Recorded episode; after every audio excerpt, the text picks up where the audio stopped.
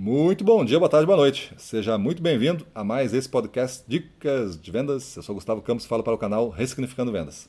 E essa é uma dica especial aí para os gestores comerciais. São as três atividades misteriosas que todo gestor comercial deve fazer. Que, que atividades misteriosas são essas? Elas estão distribuídas dentro das categorias que eu falei ontem da, da gerenciamento comercial. Mas quais são essas atividades misteriosas que a gente tem que saber fazer muito bem?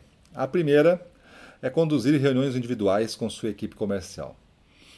Às vezes a gente faz reuniões de venda, às vezes a gente faz um papo individual, mas é diferente do conduzir uma reunião individual que a pessoa saia melhorada ao final da reunião. Não importa se é de 15, 30, uma hora ou um dia, mas ela sai melhorada depois de passar por esta reunião comercial com você.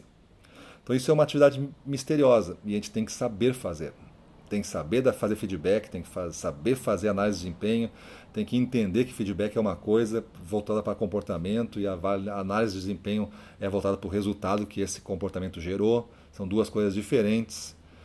Uh, o segundo atividade misteriosa é liderar reuniões comerciais. Aqui são reuniões com todos, né? não são aquelas individuais, são as reuniões comerciais.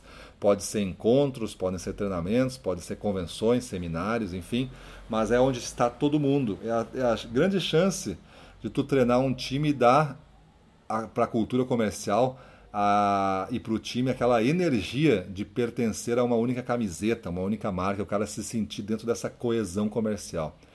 Então tu tem que saber lidar com um programa e com um protocolo estabelecido para que as coisas andem, que tenha fluidez esse, esses encontros, esses treinamentos e que ao final se atinja um objetivo que individualmente e à distância, por exemplo, não se conseguiria atingir. E aí tu conseguiu fazer uma reunião comercial que realmente transforma as pessoas.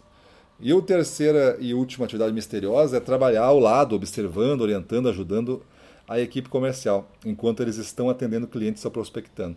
É você, gestor, estar observando a performance do seu liderado para que ele consiga, com o tempo e com as suas dicas e, e, e aconselhamentos, melhorar o tipo de jogo que ele está fazendo. Porque muitas vezes é tão intuitivo que tu não percebe que fez.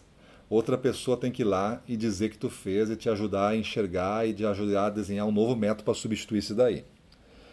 Beleza, pessoal? Então essas são as três atividades misteriosas da gestão comercial e eu gosto de tratá-las sempre quando a gente inicia um projeto aí é, de consultoria ou dentro dos nossos cursos, porque se não tratadas é, são atividades do líder que são ser mal conduzidas e são atividades que a gente não pensa muito em ter que fazer bem, né? A gente acha que o líder comercial tem que bater, fazer meta e distribuir meta e, e fazer pressão na meta.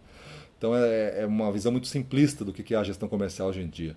E isso que eu estou falando aqui, as reuniões individuais, reuniões comerciais com toda a equipe e trabalhar em campo, tem alto custo para o gestor, né? porque é o tempo dele que é raro. Então a gente tem que saber fazer bem feito. Beleza? Então é isso aí. Vamos para a rua, na frente dos clientes, domínio total. Vamos para cima dele.